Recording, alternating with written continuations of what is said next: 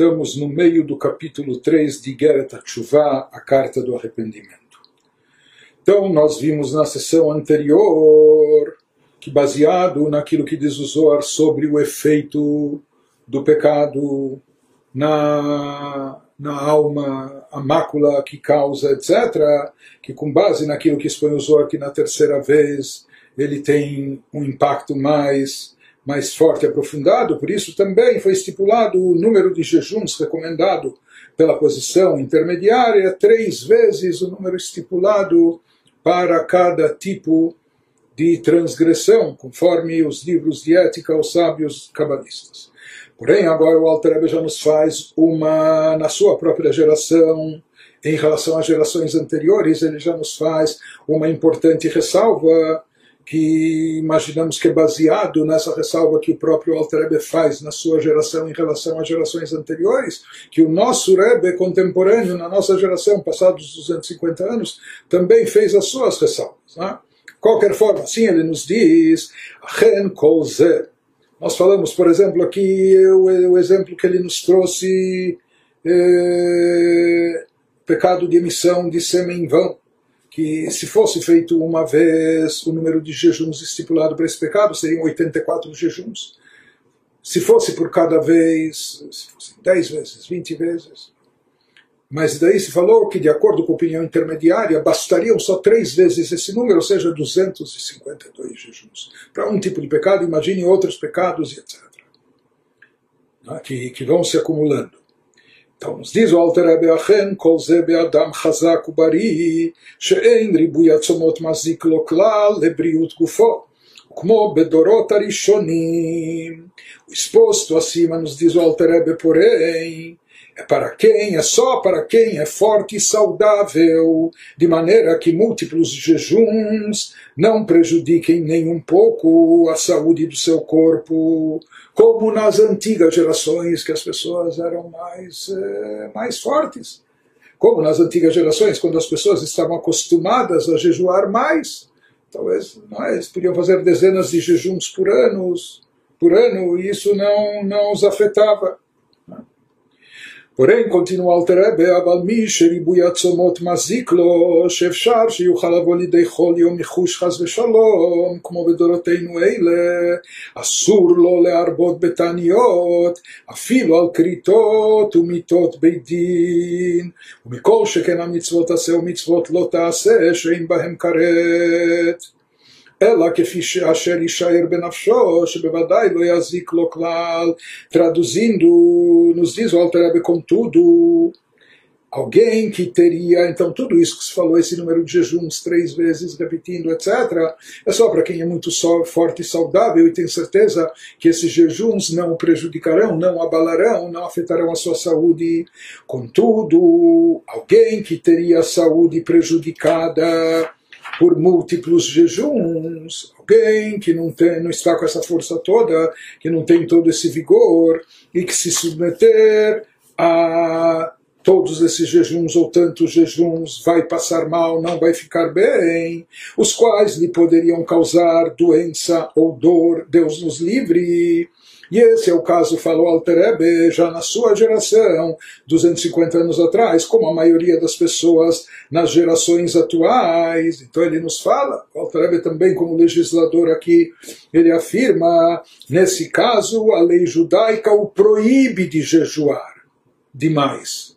Ou seja, aqui nesse caso, não só que ele estaria dispensado desses jejuns associados a chuva, e a gente já falou, a essência da chuva de forma alguma não é o jejum. O jejum pode ser um acessório para chuva, mas para alguém isso só seria válido e aplicável para alguém que não vai passar mal com esses jejuns. Para nós, eh, sabe, um jejum, a gente nem consegue trabalhar direito, nem consegue cumprimentar direito, eh, não só o vizinho, o cônjuge ou quem for. É? Para nós isso nos enfraquece, nos debilita, nos abala eh, às vezes acaba com o nosso dia. Ele nos diz, nesse caso, que ou que possa abalar a saúde da pessoa causando doença ou dor, como a maioria das pessoas nas gerações atuais. Então, nesse caso, a lei judaica o proíbe de jejuar, não só que ele está dispensado desses jejuns eh, associados a chuvá, mas ele está proibido de jejuar demais e mesmo que seja por uma transgressão punível com careta ou pena de morte, como nós vimos no final do no, no, no capítulo 1, que esses tipos de, de, de, pecados graves, a expiação deles passa por sofrimento, e aqui a pessoa, por um motivo por outro, quer se auto-infligir esses sofrimentos, por mais que lá já nos foi afirmado que os sofrimentos vêm de Deus. Mas é, talvez a pessoa não tenha feito chuva por amor e etc., com os motivos que nós vimos lá no, no final do capítulo 1.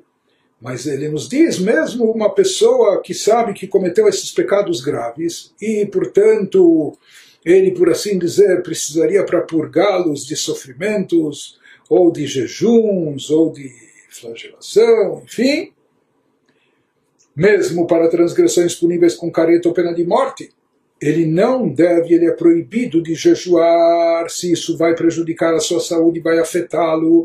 Certamente por mandamentos positivos ou proibições que não são puníveis com caret, outros tipos de, de, de infrações, como nós vimos, que em termos de, de capará, de obtenção de expiação, elas são consideradas mais leves ou mais fáceis de obter expiação, se a sua transgressão foi não ter cumprido um preceito positivo, um mandamento positivo, ou mesmo um proibitivo, mas não passível de careta e morte. Então, nesses casos, é totalmente proibitivo para ele exagerar, fazer esses jejuns. E ele nos diz, ela que fi asher yeshaer benafsho shebevadai lo yazik lo Tal indivíduo só pode jejuar até um ponto que esteja absolutamente seguro de que isso não trará nenhum dano à sua saúde. Eu não vou, me perdoem, eu não vou cansar de repetir o que o nosso Rebbe diz. Hoje em dia, mesmo que alguém pense, ah, e tem dietas, tem, tem, tem dietas, regimes de, de jejum, apesar que aqui é um jejum completo, de não comer nem beber água. Não é? Então, mesmo que alguém imagine que ele é forte e aguenta e etc., o nosso Rebbe diz: não, isso não é para nós, na nossa geração, isso não se aplica. Uma pessoa não deve enveredar por esse caminho, não deve adotar essa prática, mesmo que ele ache que ele enfrenta, encara isso, que isso não abala. Diz o Rebbe, isso, isso é isso é regra geral para toda a nossa geração. Nós, realisticamente, nos abalamos com jejuns.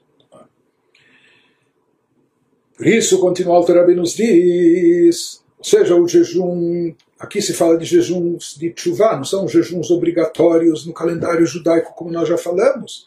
Então ele fala esse tipo de jejuns que eram mais facultativos, etc. Ele nos diz que afilo bedorot arishonim meitanaim vemoraim lo ayu mitanim bekahai gavna ela abriim dematzu letzaure nafshaihu דלא מעצה לצעורי נפשי, ומתענה נקרא חוטא בגמרא פרקמא detani Pois mesmo em gerações antigas de milênios atrás, na época do Talmud, na época da Mishnah, na época da Gemara, dois mil anos atrás, mil e quinhentos anos atrás, no período dos primeiros e dos últimos sábios do Talmud, quando lá no Talmud a gente encontra referências a muitos jejuns, porém, esclarece o Alter somente pessoas sadias, capazes de suportar a aflição, eram elas que jejuavam tanto. Mas outras pessoas que não tinham capacidade de suportar os jejuns, capacidade física, emocional, ou o que for, não jejuavam. Não era para eles, era proibido exagerar nesses jejuns. E ele nos diz, ainda continua elaborando isso em termos de Allahá, que como legislador o Altrebe vai elaborando esse assunto e nos fala, Vafilo mitane alaverot shebeyado, piresh rashi sham, o que dita bagmará perekama dizvachim, shein lecha adam Israel, shein mechuyav ase vechulei. Desculpe, eu pulei uma linha aqui na tradução, que nos diz baseado no que está no Talmud, assim é trazido na Alahá, se o sujeito não é capaz de suportar a aflição, e jejua mesmo assim. Por que, que ele insiste em jejuar? Porque ele sabe que cometeu pecados gravíssimos, etc. Mas ele nos fala se ele não é capaz de suportar essa aflição, mesmo assim ele insiste em jejuar, seu ato é denominado pecaminoso. Não só que com esse jejum ele não está obtendo graças de Deus, não está fortalecendo sua chuva, não está se espiritualizando, pelo contrário, isso é chamado de um ato pecaminoso, porque ele está se auto-prejudicando, ele está lesando a si mesmo. Assim chamou esse ato de pecaminoso no Talmud, no tratado Tanit, que versa sobre jejuns, no capítulo 1. E aqui nos acrescentou Alterebe ainda que ele jejue por seus pecados acumulados. Ou seja, esse sujeito ele sabe, ele não, não ignora, ele não, não se engana, ele sabe que ele tem pecados acumulados, conforme explica Rashi naquela citação talmúdica seja que ele sabe que ele, ele cometeu pecados e ele sabe também que esses jejuns o depuram dos seus, dos seus pecados, ou seja, como ele sabe que acumulou pecados, ele sente a necessidade de depurar a sua alma, a sua espiritualidade desses pecados. E como consta no Talmud Zvachim, capítulo 1, que não há ninguém em Israel que não seja culpado de descumprir um mandamento positivo, seja mesmo as pessoas mais corretas ou que estão na linha, etc. Talvez não transgrediram nenhuma proibição, não cometeram nenhuma nenhuma transgressão de um preceito proibitivo, mas nos fala o Talmud que não existe uma pessoa que pelo menos não tenha falhado ao descumprir que seja um mandamento positivo. Então, eh, cada um de nós, por assim dizer, tem alguma culpa no cartório, tem algum pecado que necessita de expiação, e necessita de purgação, limpar a sua alma e etc. Então, teoricamente, talvez isso seria motivo justificado para adotar jejuns, para cair nas graças de Deus, compensando o pecado cometido. Mas, como ele nos diz, mesmo nesses casos, mesmo alguém que está ciente que cometeu pecados e etc., se ele não tem condições físicas, literalmente, ou emocionais, ele não deve, é proibido para ele jejuar. מכל שכן מי שהוא בעל תורה שחוטא ונענש בכפליים. כי מחמת חלישות התענית לא יוכל לעסוק בה כראוי.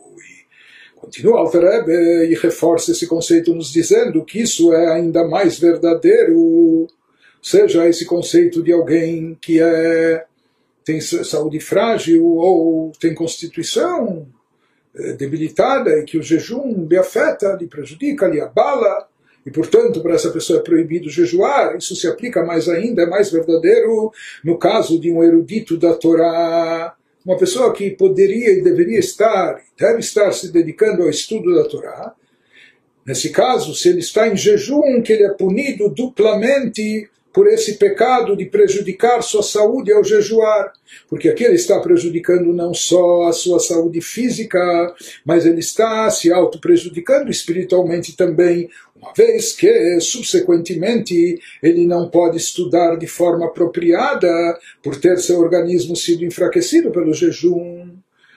Até que ele seja um aluno de yeshiva de colégio, que se dedica integralmente ao estudo da Torá né? Talvez ele não precisa fazer trabalho braçal e não precisa correr para cá e para lá, e ele imagina que ele vai jejuar eh, é, para se espiritualizar mais. Porém, através do jejum, ele não vai conseguir se concentrar direito no estudo, ele não vai estudar Torá conforme ele pode e ele deve. Então, aqui se fala que é pior ainda ele aqui duplamente está pecando, ele está pecando atentando, atentando contra a sua saúde física, sua integridade física, e também está atentando contra a sua espiritualidade, porque se está prejudicando o seu estudo da Torá, a sua concentração. Nós, já naquela época, o Alter por isso aqui nós vemos essa ênfase que o Alter dá já na sua época, em relação, comparação com séculos anteriores, quando foram escritas essas obras, ele já afirma que na época já eram muito mais debilitadas as pessoas enfraquecidas e que todos esses jejuns só seriam para quem é capaz. Ou seja, ele lá, o Altrebe aqui não exclui todo mundo, ele fala que eventualmente poderiam jejuar, ou três vezes o número, aqueles que se sentem capazes, o nosso Rebbe já diz para esquecer isso. Ou seja, nós não somos capazes disso. Isso na nossa geração já nem se aplica. Diz o Alter bom, e para aquelas pessoas que não, não são tão vigorosas e saudáveis ou têm força de aguentar e encarar tantos jejuns, mas mesmo assim ele cometeu pecados, ele está buscando uma fortalecer e consolidar sua reconciliação com Deus e o seu processo de chuva e buscando purgação e depurar a alma, etc. Ela maita cantei, que dichtiv, vachatach bitzdaka feru. Então ele nos diz então qual é a solução, já que ele não tem constituição física vigorosa para aguentar encarar tantos jejuns. Seguir o versículo, o versículo no profeta Daniel 4:24, redime teu pecado por meio da caridade. Redime o teu pecado através de tzedakah, praticando caridade, conforme nós vamos ver adiante, o Alter vai elaborar isso. seja, e aqui também é importante, importante mencionar algo que o nosso Rebbe traz, a nossa geração, quando eh, o Rebbe, durante alguns anos, se dedicou a, a explicar e se aprofundar no texto da Igeret Tshuva, do Tânia, existem eh, vários pronunciamentos do Rebbe, isso deu origem a volumes de explicações do Rebbe, particularmente sobre essa parte do Tânia. Então, nessa, nessa passagem, o Rebbe comenta que aparentemente a gente podia pensar, bom, então já que as nossas gerações são mais enfraquecidas, debilitadas, mais fragilizadas fisicamente, emocionalmente, e a gente não tem força ou vigor para fazer tantos jejuns, tudo bem, então como substitutivo a isso, que os próprios jejuns a gente já viu que eles vêm de certa forma como substitutivo às oferendas na época do templo. Hoje não temos condições de jejuns, então aqui ele sugere dar tzedakah, né? a prática de caridade. Mas a gente poderia imaginar que o efeito não é o mesmo. O jejum é algo, a gente poderia imaginar que o jejum é algo mais forte, mais eficaz, e a tzedakah é uma solução, não vamos dizer, solução meia boca, mas não é, não seria tanto quanto o jejum, e a pessoa poderia imaginar que, portanto, ela estaria faltosa em relação à sua chuva, à sua capará, à sua expiação. E o Rebbe aí nos explica que não, na realidade, como é Deus que dá existência à criação. Não apenas é o cliente do mundo, é o criador do mundo, mas também o regente do universo a cada momento, a cada instante. Deus rege o universo, faz o mundo ser assim como ele é. Então, se existe uma decadência física nas gerações, se assim o mundo, a natureza se encontra hoje, é porque essa é a vontade de Deus, é Deus que está fazendo isso. E como o mundo todo foi criado a serviço do cumprimento da Torá, para que Bnei Israel possam cumprir a Torá, na realidade não existe nada no mundo e na natureza que possa interferir no, no, no cumprimento pleno de Torá e Mitzvot pelo povo de Israel, por Bnei Israel. Por isso, se fala que se na nossa geração, assim a natureza é, a, nossa própria natureza física, que nós não temos condições de fazer os jejuns, então aparentemente isso seria um motivo externo, ou seja, talvez a pessoa poderia pensar, deverias fazer o jejum, mas já que não dá, então ele dá cá. Então o Rebbe nosso explica, não, na realidade, já que não dá, dentro dos critérios da natureza que Deus estabeleceu para a nossa geração. Isso não se aplica, é sinal que a nossa geração não precisa desses jejuns, é sinal que na nossa geração a prática não só recomendável, mas é, prática eficaz que se espera de cada um de nós é a tzedakah. Depois o Rebbe até elaborou mais, porque nós vamos ver aqui um cômputo de quanta tzedakah equivalente a cada jejum. Né? Ele diz, bom, e o que faz uma pessoa que não tem tanto dinheiro? Então o Rebbe diz também, se pela divina providência a pessoa está nessa situação, é sinal que ele não precisa mais do que ele pode dar e oferecer. Né? Ou seja, Deus ele espera de nós, em cada momento, em cada geração, cada pessoa, dentro das condições, dentro dos recursos plausíveis, eh, possíveis, acessíveis a nós. Então, aqui o Rebbe, o Alter continua nos explicando como שכתבו הפוסקים ליתן בעד כל יום תענית של תשובה ערך חי גידולים פועלן ישבחולו והעשיר יוסיף לפי יושרו וכולי כמו שכתב המגן אברהם הלכות תענית Então, ele nos traz aqui que as codificações legais recomendam, assim é trazido no Shulchan Aruch, 12 moedas pequenas, eram moedas de prata, de prata pura, chamado pshitim, assim é trazido Shulchan Aruch, que devem ser doadas em lugar de cada dia de jejum penitencial, ou seja, isso de dar as moedas ou esse valor de prata equivalente ao jejum, isso só se aplica a esse jejum penitencial. A pessoa não pode dizer, sabe o que, eu vou dar uma grande tzedakah, eh, para no lugar do jejum, para não precisar jejuar em Yom Kippur. Não, não existe isso. Não é? isso que pode se redimir ou resgatar o jejum através da tzedakah, seguindo essa recomendação, essa instrução do Alter Rebbe aqui em Geret isso se aplica apenas ao jejum penitencial, e assim é trazido no Shulchan Aruch. Inclusive, nós sabemos que esse valor que o Shulchan Aruch estipula, que ele nos fala dessas 12 moedas pequenas, etc., o que equivale a 18 moedas polonesas grandes, Gulden, Magen Abraham, ou seja, isso é trazido como referência na época que o Shulchan Aruch foi escrito e os seus comentaristas, então, eh, ser que essa era uma moeda corrente, era, eram moedas de prata mesmo, né? não de latão como as nossas, que elas representam dinheiro, mas elas próprias tinham valor, era um metal nobre, eram de prata.